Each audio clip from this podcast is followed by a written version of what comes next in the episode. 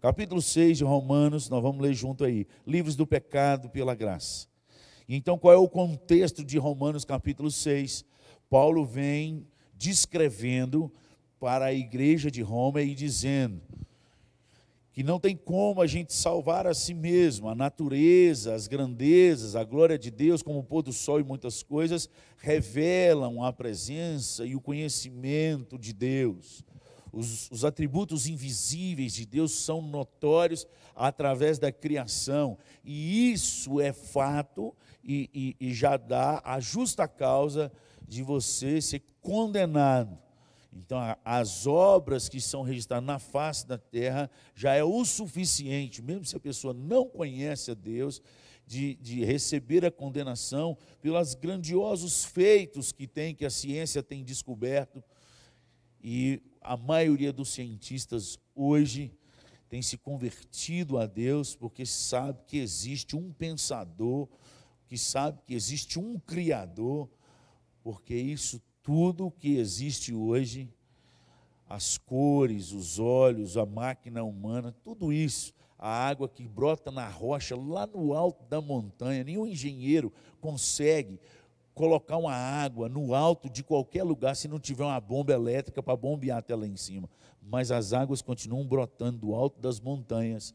Isso é inexplicável para o homem. Isso já é o suficiente para dizer que existe um Criador do qual muitos não estão servindo a Ele. Então, Paulo fala que é o suficiente. No capítulo 2, ele fala que a lei não é suficiente para trazer a salvação aos judeus. No capítulo 3, ele fala que todos pecaram, estão destituídos da glória de Deus. Isso é Romanos capítulo 3, a conclusão no versículo 23, quando ele fala então que por causa disso, Deus mandou o seu filho morrer naquela cruz, e então nós somos justificados pela a, a ação de Deus, que veio de Cristo Jesus, pela morte de Cristo Jesus, aqueles que creem, Deus o torna justo. É um ato de Deus, não é um ato do homem. O ato do homem é crer, o ato de Deus é justificar. Romanos capítulo 3. E aí ele vai dar o, o, o exemplo de Abraão no capítulo 4 e no, e no e capítulo 5 ele já vai falando sobre essa justificação pela graça de Deus, que é presente de Deus. Nós não fizemos nada para alcançar isso, a não ser crer. Mas ele fala: quem crê, agora ele vai falando, porque a gente creu, nós somos justificados, os pecados são perdoados, limpo, está pago. E aí ele começa no capítulo 6 falando assim: Que diremos, pois? Permaneceremos no pecado para que seja a graça mais abundante?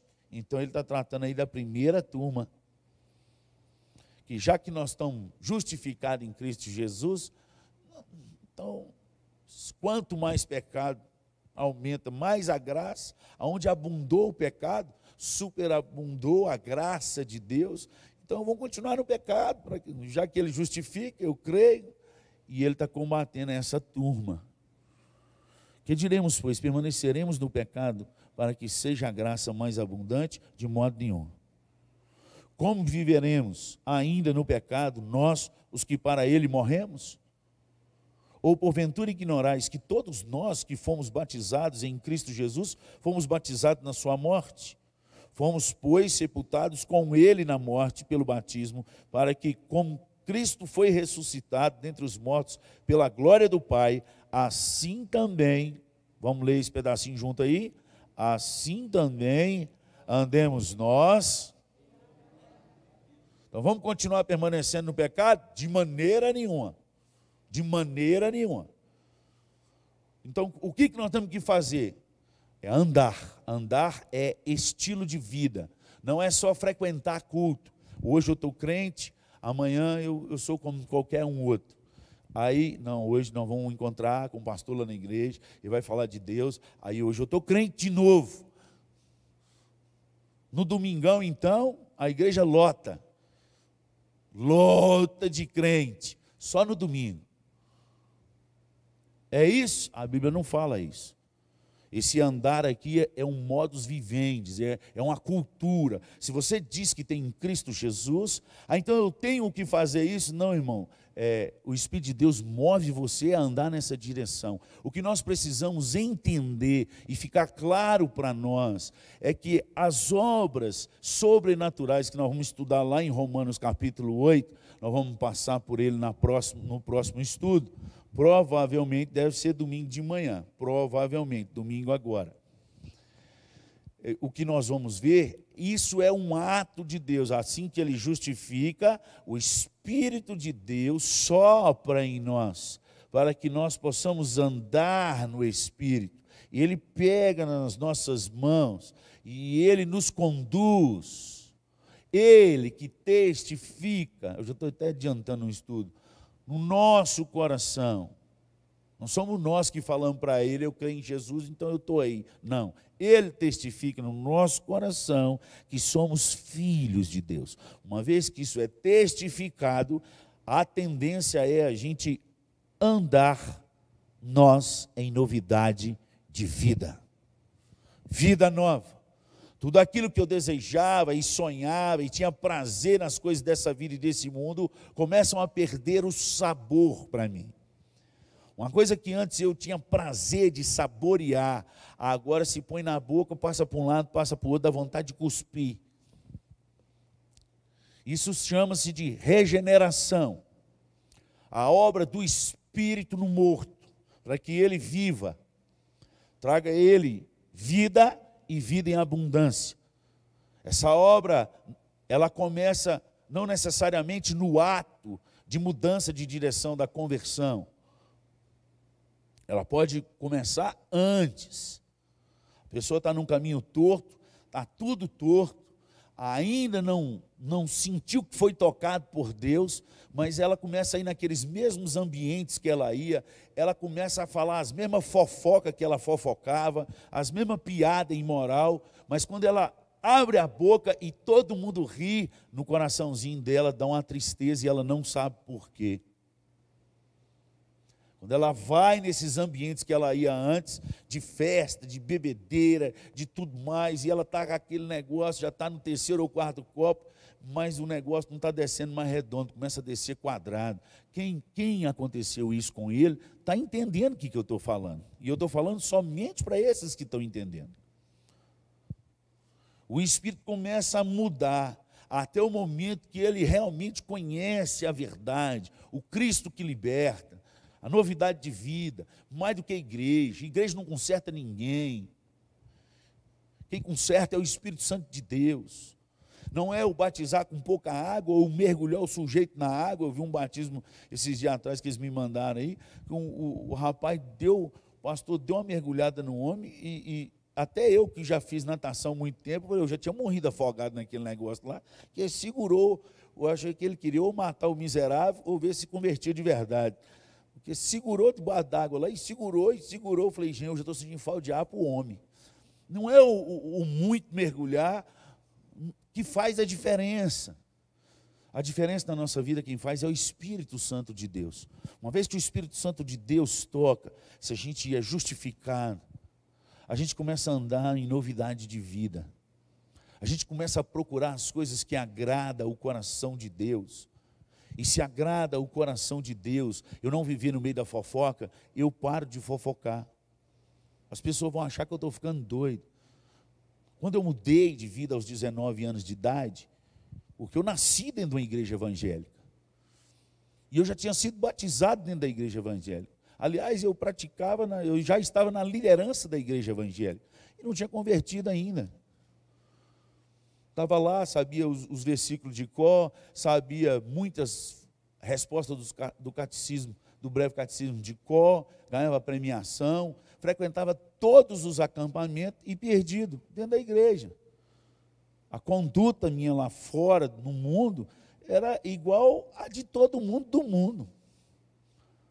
Os mesmos palavrão, as mesmas fofocas, as mesmas mentiraiadas, cuidar da vida dos outros em vez de cuidar da minha, mesma coisa.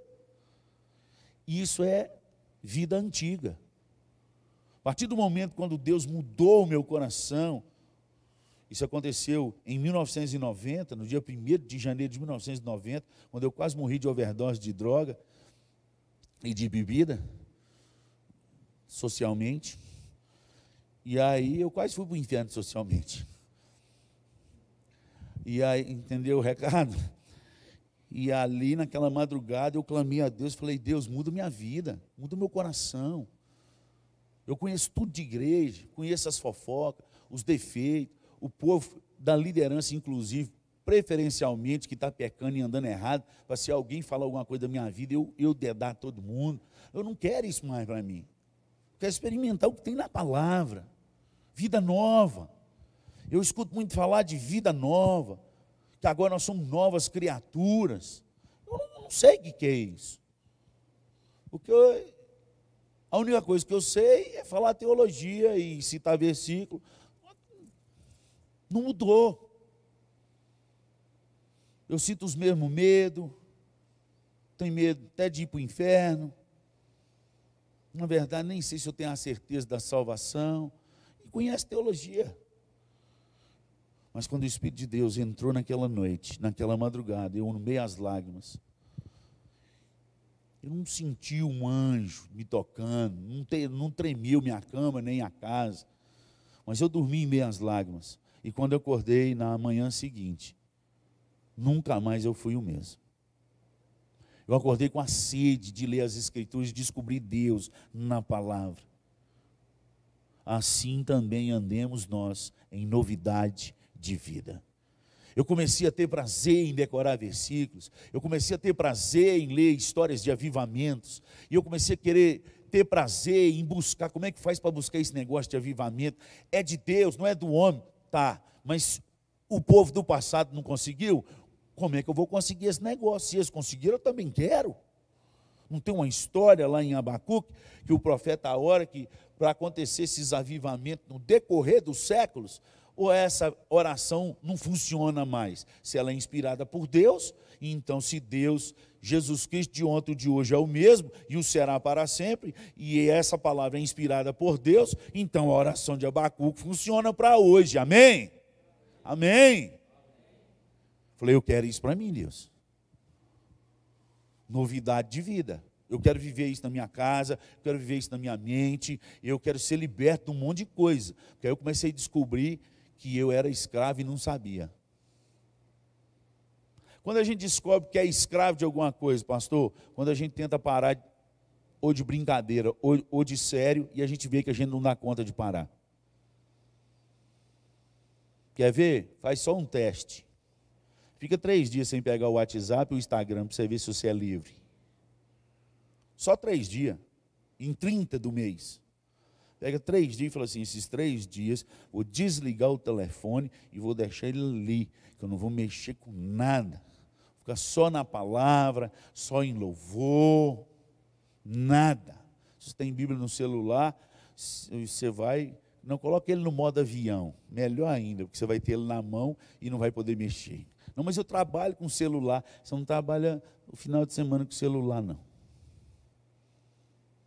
Final de semana quem trabalha é pastor, quem está de plantão.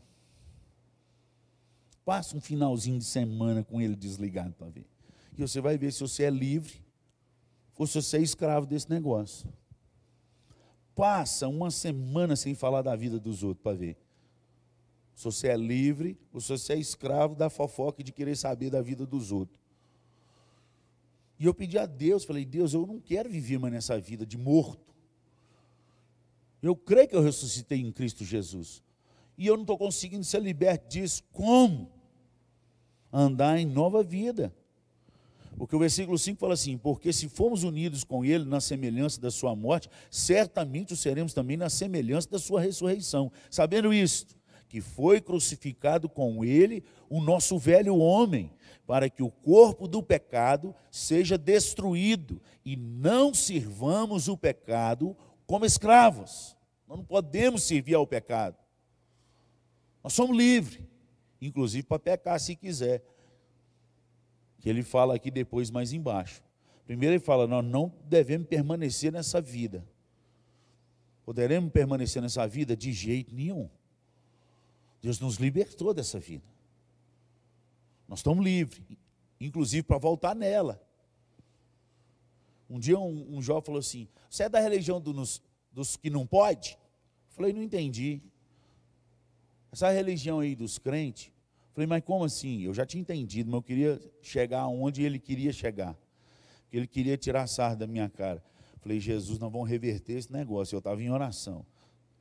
Falei: Aquela região que não pode beber, não pode fumar, não pode ter um relacionamento assim fora, extraconjugal, não pode nada. Vocês são coitado de vocês. Falei, não, não sou dessa religião, não. Não? Ué, mas você não é crente? Falei, sou. Falei, então, é da religião dos crentes que não pode. Falei, mas não é a minha, não. Essa aí é outra que você está. Qual que é a sua? Falei, a minha religião é dos crentes que pode tudo. Ué, é mesmo? Falei, pode. Nós fomos libertos. Nós somos libertos, nós estamos livres, inclusive para pecar. Então, se você pegar aqui e me servir uma dosezinha do seu Ballantines 15 anos, eu posso pegar aqui e beber. O beber não é pecado, mas o embebedar é. Sou livre. Deus me libertou. Mas eu posso pegar o resto da garrafa, que custa uns R$ 1.500, e tacar no chão, porque eu sou livre, você não pode. Se eu tacar no chão, você vai querer me matar. Eu posso pegar um charuto cubano, que custa mais de 800 reais, e, e dar uma tragada nele, e jogar ele no chão e pisar, porque eu sou livre, você não pode. Você vai fumar ele todo. Eu posso até pensar e olhar para alguma mulher e pedir perdão e arrepender, mas se você olhar, você vai querer levar para a cama. Quem é escravo? Quem que não pode? Eu ou você? Você não dá conta, eu dou. De continuar dizendo não para as coisas deste mundo. Aqueles que realmente têm Cristo Jesus, eles são livres. Eles não são mais escravos. E é isso que o texto aqui está dizendo. Você leu aí, sabendo, versículo 6, Romanos 6, sabendo isto, que foi crucificado com ele o vosso velho homem, para que o corpo do pecado seja destruído e não sirvamos o pecado como escravos. Nós somos livres. Como que eu me torno isso, pastor? A fé vem pelo você é o que você ouve. Quanto mais se ouvir a palavra de Deus, quanto mais se ouvir louvores a Deus, músicas que edificam e louvam engrandecem o nome do Senhor, mais você vai se tornar o que você ouve. Por isso que tem quase 10 anos que eu tenho uma cultura de dormir todas as noites com louvor no meu ouvido. Mesmo que baixinho. Tem uns que falam que não é baixinho coisa nenhuma, passa na porta do quarto, fala que está escutando lá fora, mas para mim é. Coloco lá, noite toda. Eu não tenho tempo mais para perder, porque eu brinquei muito dentro da igreja, até os 19 anos, e de lá para cá eu vim reaprendendo a ser crente de verdade. Então não tem tempo para perder. Eu preciso me encher. No meu carro é só louvor. Na minha casa é só louvor. Só coisa que, se algum louvor existe, seja isto que ocupe o vosso pensamento. Filipenses capítulo 4, versículo 8, no finalzinho dele. Eu preciso ocupar minha mente. Então não tem tempo para ficar ouvindo notícia ruim, eu não tenho tempo para ficar ouvindo fofoca dos outros, eu não tenho tempo, porque eu quero me encher. Porque quando a gente se enche do Espírito, vocês vão ver no próximo estudo o que, que o Espírito é capaz de fazer numa pessoa que transborda dele e nós precisamos transbordar.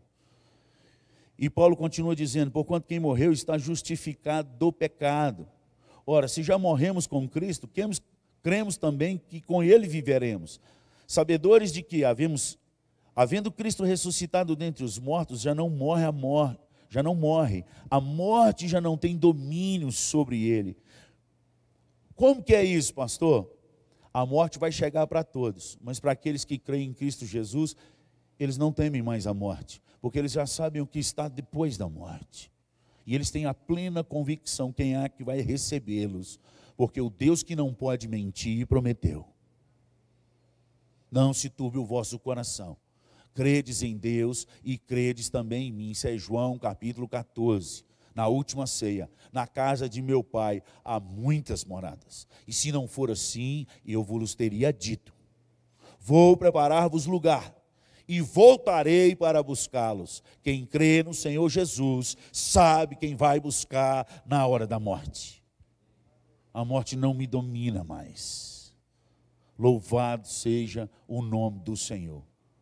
Eu queria ter essa convicção, pastor. Começa a ouvir só coisa boa, você fica ouvindo só coisa ruim. O problema do povo da igreja é que a gente diz que crê na palavra, diz que lê a palavra, mas a gente dá mais ouvido ao que o povo está dizendo lá fora e que não conhece a Deus. Não conhece a Deus. E você fica deixando seu ouvido no, na boca desse povo. Aí o medo que eles têm, o desastre da vida deles que eles têm, cai aqui dentro. Como que eu sei que está acontecendo comigo? É fácil, é só encostar perto de você e puxar uma conversa, porque a boca fala do que está cheio o coração. É só puxar a conversa na porta da igreja. E você vai ver na porta da igreja o que, que se conversa. Tudo, menos Deus. Tudo, menos os testemunhos de Deus. O que, que Deus fez essa semana? Um testemunho para contar do milagre que Deus fez. Um versículo que você decorou que encheu sua alma Nada. Você encosta na, com os amigos da igreja, está todo mundo reunindo, celebrando a vida. Só fala de viagem, só fala de bebida, só fala de música nova que lançou e geralmente não é evangélica. Só fala de, de passeio. Só... Qual é o problema disso, pastor? O problema disso é que a boca fala o que está cheio o coração. E se o coração está cheio das coisas do mundo, Filipenses capítulo 4, de 4 a 9, não vai ser uma realidade na sua vida, ou seja, você não vai ser curado da ansiedade que você tanto tem passado, e a paz de Deus não vai entrar na sua mente e no, e no seu coração e te guardar, porque você não ocupa os seus pensamentos com aquilo que é verdadeiro, com aquilo que é respeitável, com aquilo que é puro, que é santo, com aquilo que é. Se alguma virtude há e se algum louvor existe, seja isto que ocupe o vosso pensamento. Não ocupou, irmão? É salvo. Crê em Cristo Jesus, mas vai sofrer igual todo mundo. Vai passar pelos mesmos vales. Nós precisamos transbordar de Deus nós precisamos transbordar de Deus, porque essa é a última hora. Nós estamos no último minuto. E as lutas estão aí. E o povo de Deus precisa transbordar do Espírito. Amém? Vamos continuar no texto? Versículo 10: Pois quanto tem morrido de uma vez para sempre, morreu para o pecado, mas quanto a viver, vive quem realmente é justificado em Cristo Jesus, quem realmente tem fé em Cristo Jesus, a vida dele agora, ele começa a querer buscar viver só para Deus. A gente, quando eu digo viver só para Deus, não é ficar morando dentro da igreja. Vamos abrir a nossa mente aí das ovelhinhas. A gente começa o nosso dia dizendo: Meu Deus, hoje eu tenho tantas coisas para instalar, hoje eu tenho tantos pães para fazer, hoje eu tenho tantas pacientes para consultar. Meu Deus, mas eu quero viver para ti esse dia, que eu possa viver para a tua glória, que a tua agenda seja a minha agenda. Se tiver que mudar alguma coisa, meu Deus, muda minha agenda, interrompe alguma coisa, mas que eu viva hoje para a glória do Senhor. Que eu seja benção na vida de alguém, traz alguém na minha memória, que eu mande uma mensagem. Estou instalando alguma coisa, estou fazendo lá, a pessoa falou do meu lado, não deixa passar batido, está angustiada, fala, eu posso fazer uma oração por você? Aí eu estou com muito medo. O, o, perfeito amor lança fora o medo, o perfeito amor é Deus, é o próprio Deus. Deixa eu orar para que Deus entre um pouquinho no seu coração, vou lançar esse medo fora, para você experimentar o que é a plenitude de Deus na sua vida. Pastor, mas será que vai acontecer alguma coisa? Irmão, o justo ele vive pela fé, não é pelo que ele vê. Ora, manda o versículo. Nós vamos viver para Deus. Cada coisa que a gente faz é para Deus. Tudo vem dele e tudo volta para ele. Então, se eu lavo um copo, é para Deus. Se eu arrumo uma casa, é para Deus. Se eu trato minha esposa bem, é para Deus, não é para ela, é para Deus. Se eu trato meu empregado um melhor, ele não merece, não merece mesmo não. Aliás, ele faz o que ele tem que fazer, eu pago ele. Sim, é verdade. Então tem que exigir. Sim, você está fazendo o que todo mundo faz, mas aqueles que vivem para Deus faz mais do que todo mundo faz. Eles vão além. Eles vão além. E no além que eles vão, as pessoas veem que tem alguma coisa diferente. E vão perguntar: por que, que você faz isso por mim? Porque eu vivo para Deus. Amém? Nós precisamos viver para Deus. Assim também, versículo 11: Considerai-os vós mortos para o pecado, mas vivos para Cristo Jesus. Quando é que a gente considera mortos para o pecado? Quando o Espírito de Deus transborda em nós, porque ele inclina a gente para as coisas do Espírito. Nós não temos mais inclinação para as coisas dessa vida. O dinheiro a gente celebra ele em Deus, mas a gente não corre mais atrás dele. A gente não fica dormindo pensando em dinheiro e acordando pensando em dinheiro. A gente não fica mais já pensando qual o próximo carro eu vou ter. Não. Se Deus quiser dar, vem. E o dinheiro está lá na conta, pronto. Deus abre a porta, mas isso não é mais minha ganância. Porque eu sou livre. Eu não vivo mais competindo com ninguém. Porque fulano tem a camisa tal, eu vou ter a camisa tal. Nós já viu dez camisas que ele tem, uma de cada cor. Nossa, está na fita, pastor. um dos meninos que veio aqui no final de semana tocar, aí de manhã estava com a camisa que eu ganhei. Nossa, pastor, da Duda. Falei, glória a Deus, ganhei. E com meu dinheiro eu não compro. Aleluia.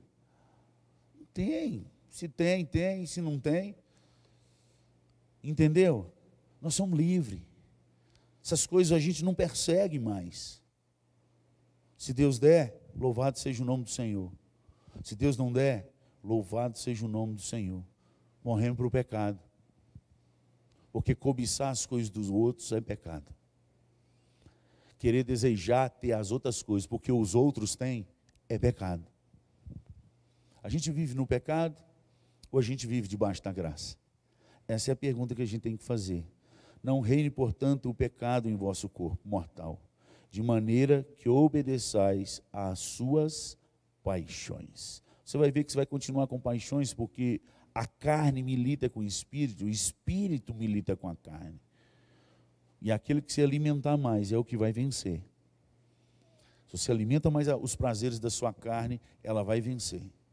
Mas se você alimentar mais o Espírito de Deus na sua vida, ele vai dominar os prazeres da sua carne. E você vai continuar andando num caminho que vai dar frutos fruto do Espírito. O fruto é do Espírito mas ele frutifica em nós quando nós transbordamos dele. Pois o fruto do Espírito é paz. Não é vir na igreja que te dá a paz. Você não vai achar essa paz em nenhuma igreja. Essa paz a gente encontra naquele que transborda em nossa vida. Quando o Espírito de Deus transborda em nós, ao ponto de frutificar em nós parte do fruto dele, que é paz. A paz que o mundo não pode dar. Amor, bondade, benignidade, mansidão, domínio próprio. Alegria, fruto do Espírito. Por isso que Paulo fala: alegrai-vos no é porque é nele que transborda a alegria. Quanto mais cheio dele, mais alegre eu vou ser.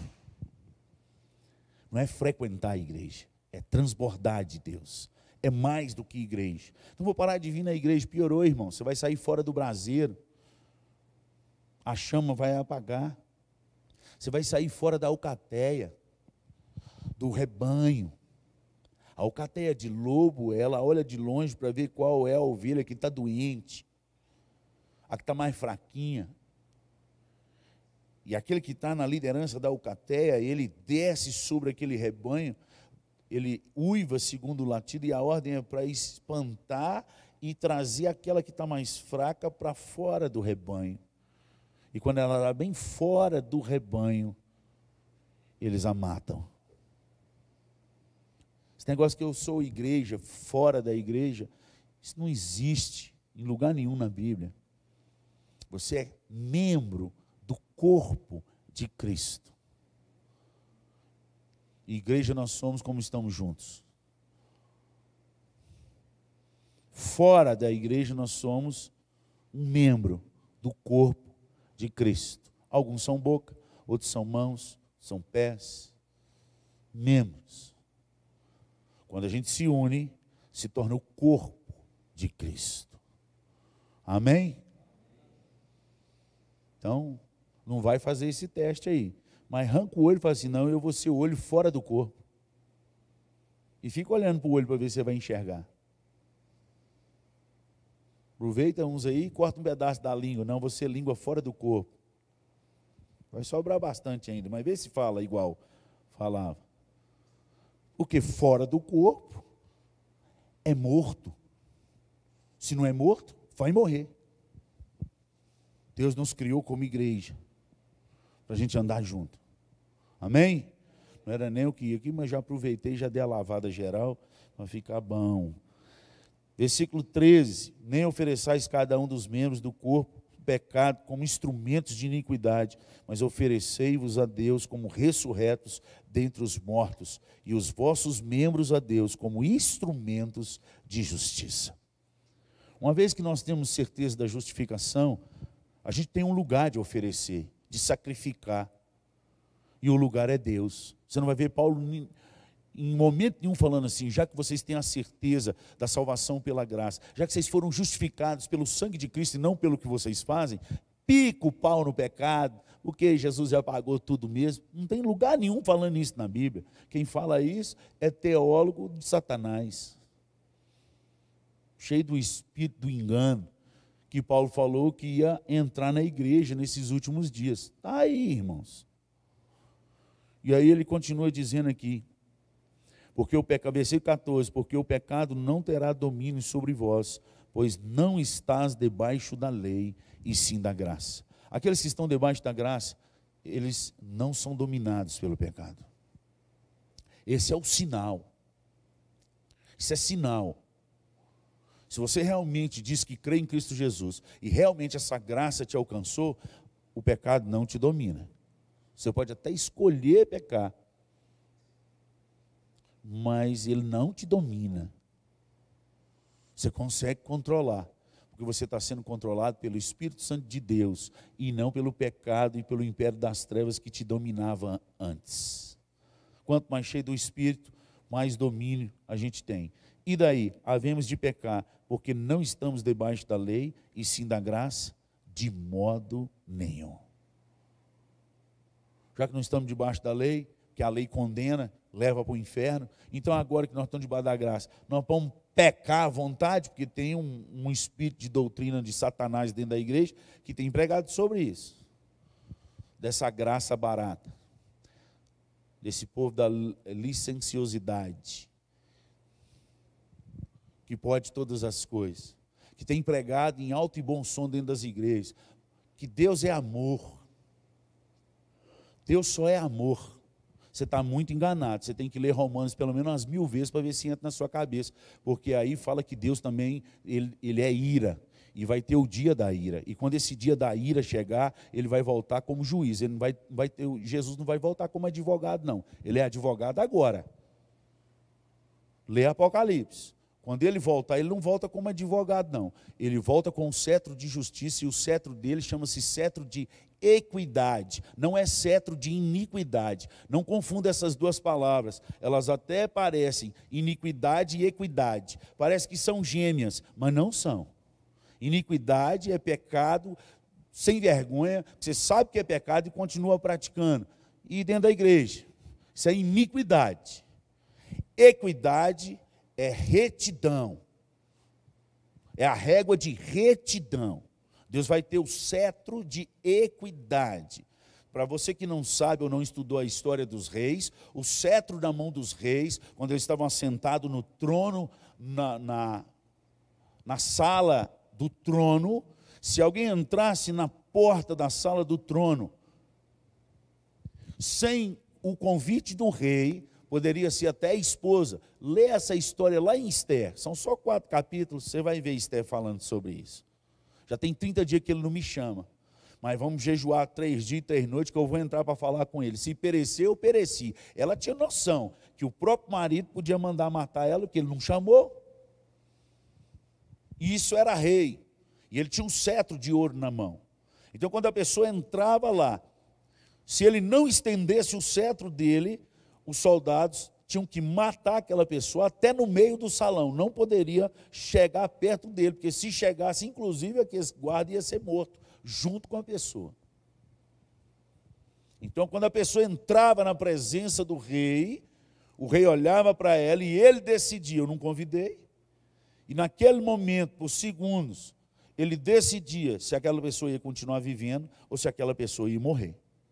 Então, quando ele estendia o cetro de ouro, ele estava dizendo para os seus soldados: esse aí é reto, pode deixar vir, que mesmo sem eu convidar, está em retidão. É isso que a palavra de Deus fala que Jesus vai voltar. Ele vai voltar sentado no trono com cetro de equidade, de retidão. Então, amados, mas nós não somos salvos pela graça, presta atenção, irmãos. Nós estamos confundindo isso há anos e anos e anos.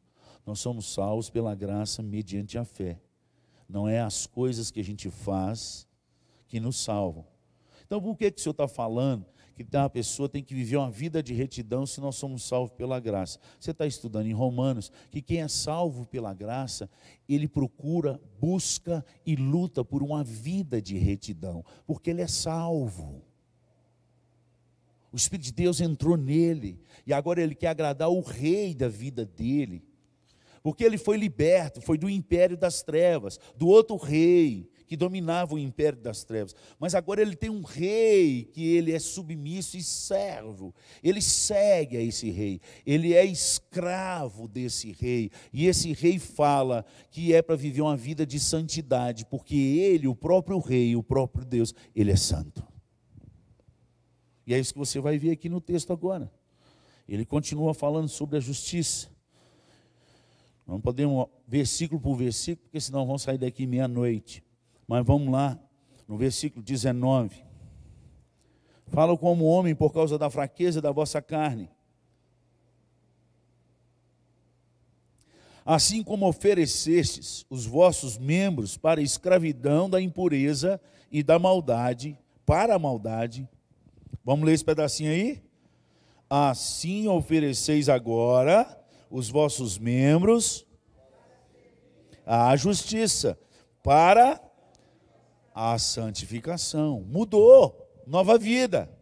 Antes de Cristo, a gente oferecia sem medo de ser feliz, deixa eu ser feliz, eu vou ser do jeito que eu quiser. A partir do momento que Cristo Jesus entrou na nossa vida, nos libertou do império das trevas, agora a gente tem um lugar para oferecer.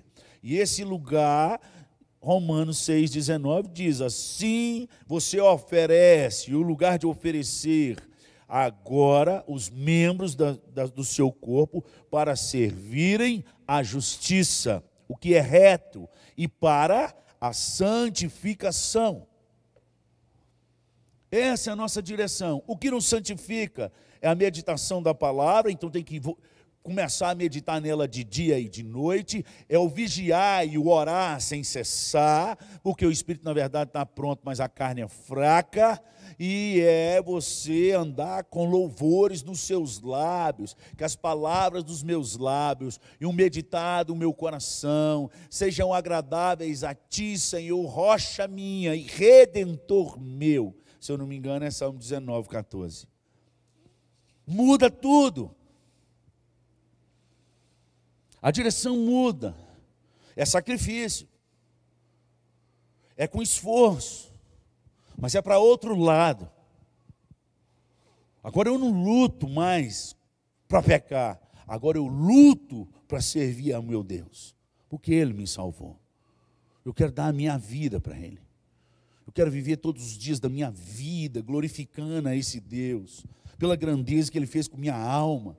Esse negócio entra na nossa cabeça. Porque quando éreis escravos do pecado, olha aí versículo 20, estáveis isentos em relação à justiça. Naquele tempo, que resultado escolheste? Somente as coisas de que agora vos envergonhais. Porque o fim deles, o fim, é lá no fim, é a morte. Não é o meio, é o fim. E no fim está esperando a morte. Que morte é essa eterna? Que não tem volta. Que não tem como mudar de lado. Agora, porém, versículo 22, vamos comigo que nós estamos acabando. Libertados do pecado, transformados em servos de Deus. Você viu que aí não é príncipes de Deus? Aí está falando servos de Deus. Servo é porque serve alguém. Servo, ele não é dono dos seus desejos. Se é servo, ele tem alguém que manda e ele que obedece. Nós somos transformados em servos de Deus. Tendes o vosso fruto para quê? Para a santificação. Tendes o vosso fruto para quê?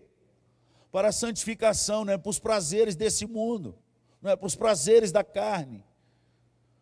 Nós temos que frutificar, e frutificar para a santificação, do qual o próprio Senhor Jesus falou aqueles que são eleitos e salvos pela graça, eles frutificam para Deus. Você vai ver isso registrado em Mateus 3:8 e deucidentemente em Lucas 3:8. Olha que deucidência. Lucas 3:8. Põe na tela para nós aí. Jesus falando sobre isso. Que às vezes fala assim: "Não, o pastor que está tirando isso de trás da orelha". Não, eu sei que não lê Bíblia, irmão. Vai ler. Estou tirando nada de trás da orelha. Eu estou só lendo com vocês as escrituras aí. Ó. É palavra, a palavra que nos limpa. Lucas capítulo 3, a partir do versículo 8. Contexto, é Jesus falando. Você sobe aí que você vai ver. O que, que ele diz? Olha o que Jesus disse. Abre aspas, porque é ele que está dizendo. Produzir, pois, frutos dignos de arrependimento. Ou seja, arrependeu ou seja, mudou de direção, ou seja, quem que muda a gente de direção? O Espírito de Deus. Quem que não tirou do império das trevas para uma maravilhosa luz? O próprio Espírito de Deus que nos convence do pecado. Então ele está dizendo para a gente que realmente arrependeu. E não comeceis a dizer entre vós mesmos: temos por aí Abraão por pai. Porque eu vos afirmo que dessas pedras Deus pode suscitar filhos a Abraão e também já está posto o machado à raiz das árvores.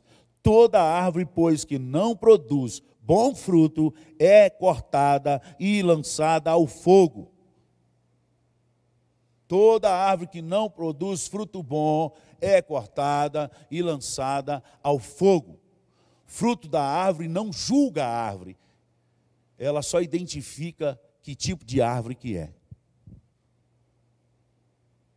Você vai olhar para um pé de coco e vai falar assim: Eu estou te julgando que agora você é coco, coqueiro. Não, hein? Se você não conhecia a árvore de coqueiro, não que você olha lá, você, nossa, então isso aqui que é um pé de coco, nunca tinha visto. Talvez eu estou falando algo banal para você, mas eu vou te falar algo talvez que você nunca viu. E eu vi, tive o privilégio de ver. Nossa, isso aqui que é um pé de umbu, que maravilha. Que fruta sensacional do norte de Minas, e do extremo sul e do, e, e, e do nordeste baiano.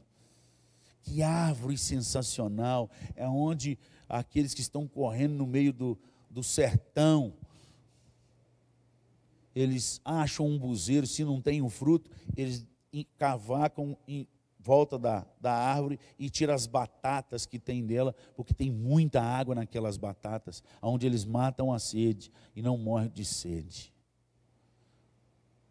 Talvez você não tenha visto um pé de caqui, mas eu tive o privilégio de ver. E quando eu olhei, eu falei, gente, Eu nunca tinha visto tomate de pé, não. Só vi no chão. Na Itália tem, eu, a gente é, eu também ri muitas vezes assim, mas na Itália tem pé de tomate que é igual árvore. Depois você vê lá, tomate de pé, de, de árvore. Mas eu olhei e falei, no Brasil não tem, mãe. Aí eu fui para o mano, minhas vistas assim. Falei, gente, que caqui vermelhinho, grandão assim, ó. Eu não julguei a árvore, não. Eu só identifiquei ela pelo fruto. O que Jesus está fazendo aqui não é julgamento. Ele está identificando a árvore que deu bom fruto. A que deu bom fruto vai ficar. A que está com mau fruto, ele vai arrancar. Estava dentro da igreja, mas não produziu frutos dignos de arrependimento. Vamos voltar lá em Romanos para a gente encerrar. Romanos capítulo 6, no último versículo. Porque o salário do pecado é a morte, mas o dom gratuito de Deus, logo abaixo do versículo que ele fala que nós somos transformados. Quem foi transformado, ele tem vida eterna. Mas quem continua no pecado, chafurdado, afundado, atolado, pecando porque gosta e o trem é bom. Se pecado fosse ruim, gente, era pouca gente que pecava. Se pecado fosse igual Giló e Jurubebe e Gueiroba, só tinha uma turma aqui que pecava, a maioria aqui era bom. Porque tem uma turma que ama esses trem amargo. Deus que me defenda. O pecado ele é bom, ele é prazeroso mas o final dele leva a um caminho de morte eterna. Quem foi justificado pelo Senhor não anda nessa vida de pecado. Se você está me ouvindo nessa noite, você precisa converter e mudar de direção, irmão. Converter não é passar para a religião dos crentes. Converter é arrepender dos seus pecados e dizer: Eu sou pecador e eu necessito de Jesus Cristo de Nazaré. Anda comigo, Deus. O resto é consequência. Eu tenho visto nesses últimos dias, por causa dessa pandemia, então, um monte de gente tentando de qualquer forma ser batizado. E às vezes vem aqui, passa na sala, fica seis meses aqui, fazendo a salinha, três a quatro meses, aliás, passa pelos presbíteros, é batizado aqui na frente, depois some da igreja. Porque a cultura aqui na região é: se foi batizado, não, graças a Deus que foi batizado. Vocês não leem Bíblia, não. Porque Jesus falou. Se eu não me engano, está registrado lá no final de Marcos. E ele fala: quem ide por todo o mundo e pregou o evangelho a toda criatura. Marcos 16, a partir do versículo 15. Quem crê e for batizado será salvo. Quem crê e for batizado será salvo. Quem, porém, não crê já está condenado o, o batismo, a salvação não está ligada ao batismo, ela está ligada ao crer. E o crer obediente, é a fé que obedece, que nós já estudamos aqui. Não é qualquer tipo de fé. Porque os dez leprosos tiveram fé para ser curados, mas só um que foi salvo. Então nós precisamos entender isso. Quem crê e for batizado será salvo. Quem, porém, não creu, como é que eu sei que não creu? Porque ele diz que crê, mas não anda na palavra de Deus. Ele não medita na palavra de dia e de noite, ele não ora sem cessar, na boca dele não tem, não tem louvores, só tem murmuração, só tem fofoca, só tem falar mal da vida dos outros. Não converteu, irmão. Se você está dentro dessa igreja aqui e você tem essa prática de falar dos outros, oh, oh, meu irmão, no nome de Jesus, eu estou aqui para te acordar. Você está indo para o inferno. Você não converteu, não. Porque é pelos frutos que se conhece uma árvore. Esses frutos estão muito ruim. Vamos parar de falar mal da vida dos outros aí no nome de Jesus. Tem coisa para ajudar, então vamos parar. Chega. Chega. Eu estou por aqui. E eu estou para dizer. Eu estou doidinho para pegar um fofoqueiro aqui. Se eu pegar, eu vou disciplinar na igreja. Se o conselho não quiser disciplinar, eu estou indo embora. Porque a gente tem que tratar fofoqueiro igual com qualquer outro pecado. E esse é um dos que mais destrói a igreja. E é a turma que está na lista de Jesus para arrancar na árvore. Como é que o senhor sabe disso, pastor? Abre aí em Provérbios capítulo 6.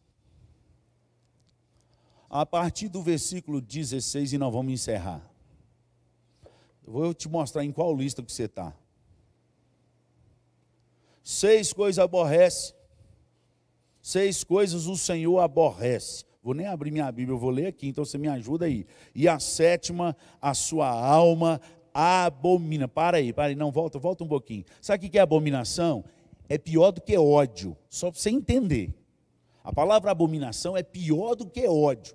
Tem gente que odeia uma pessoa. O texto está falando que Deus abomina essa pessoa. É mais do que odiar. Então vamos passar. Então, seis coisas aborrece o Senhor, e a sétima, a sua alma abomina. Então começa a contar as coisas que estão aí na lista. Olhos altivos, primeiro. Língua mentirosa, segundo. Mãos que derramam sangue inocente, terceiro. Coração que trama projetos iníquos, quarto. Pés que se apressam a correr para o mal, quinto. Testemunha falsa que profere mentiras, sexto. E qual que é o sétimo? Lê aí. Não, volta, volta o texto aí que aí. Esse, é esse aí, para aí. Que o, o sétimo está aí. E o que semeia fofoqueiro. O leve traz. Está na hora de mudar, hein? É a última oportunidade. Irmãos, eu fico com medo, sabe por quê? O avô perdeu o temor de Deus. Perdeu. Anda dentro da igreja sem temor nenhum de Deus. E a minha grande preocupação é que Deus não muda a sua palavra. E nós vamos começar a conhecer um Deus que, mesmo amando, e ele desce a ripa. Porque a palavra de Deus, esse versículo ainda não decorei onde está, mas está. Eu não sei exatamente como ele está escrito. Ela fala que a disciplina de Deus sobre o, o mundo vai começar na casa dele. Vai começar de dentro para fora. E o mundo vai começar a zombar de nós, porque vai achar, aí ó, seguiu esse negócio, está adiantando, não. Deus vai começar a purificar a casa de dentro para fora.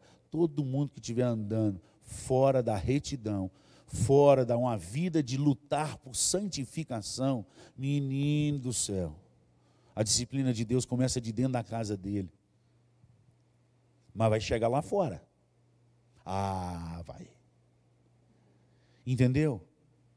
Que nessa noite, irmãos, no nome de Jesus, você que está escutando essa mensagem, muda hoje, porque amanhã pode ser tarde.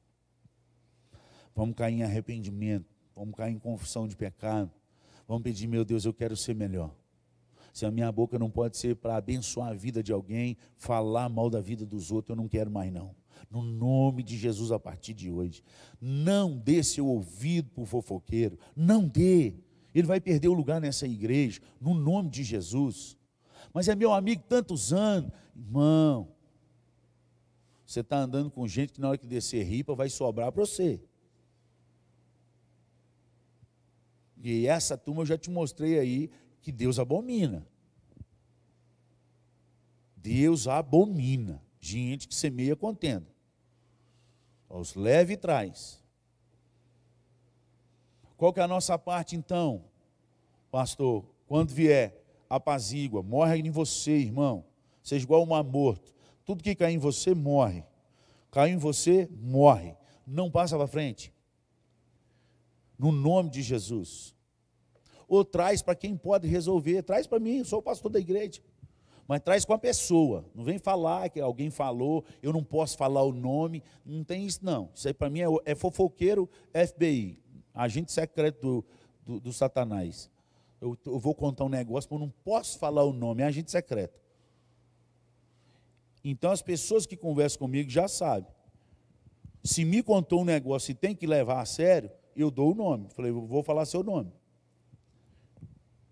Pode falar, pastor. Então, ou então a pessoa já chega, pastor, aqui, ó, esse fulano aqui falou assim, assim, assim do senhor.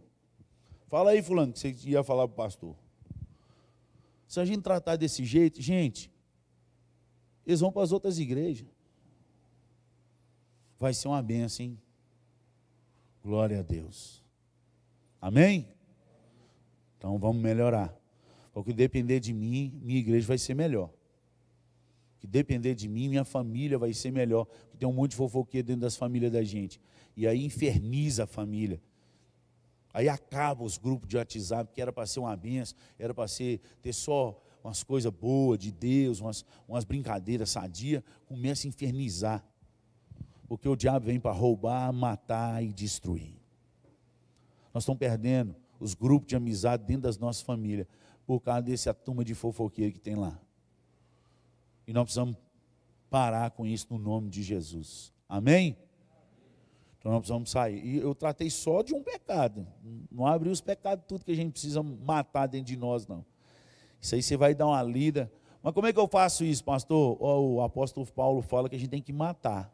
A gente só mata através do Espírito Santo de Deus. Onde que está isso? Colossenses capítulo 3, a partir do versículo 5, quando ele diz: Fazei, pois, morrer a vossa natureza terrena. É outro estudo, de mais de uma hora e vinte, para outro dia mas eu acho que tem gravado aí na internet. Depois você procura Colossenses capítulo 3.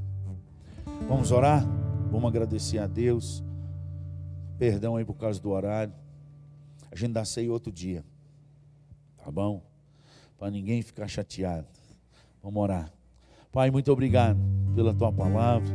Muito obrigado pela mensagem que o Senhor trouxe essa noite. Continue purificando a tua igreja o Senhor mais quer encontrar os teus filhos andando na luz, dando frutos a 30, 60, 100 por um, que edifica, que constrói, que abençoa vidas, que gera vida nas pessoas e não morte. Meu Deus, que nós possamos ser instrumento de vida nessa cidade. E gente que mata aquilo que veio para morrer, para fazer as pessoas entristecer, que caia em nós e morra no nome de Jesus, que a gente não passe para frente nos faz assim, Senhor.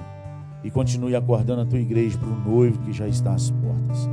No nome de Jesus que nós oramos. Amém. E agora, amados, que a graça e a paz do nosso Senhor e Salvador Jesus Cristo, o grande amor, as eternas misericórdias do nosso Deus e Pai, e a comunhão, as consolações e a unção do Espírito Santo de Deus estejam sobre vós, sobre todo o povo de Deus, espalhado pela face da terra, hoje e para todo sempre. Amém e amém.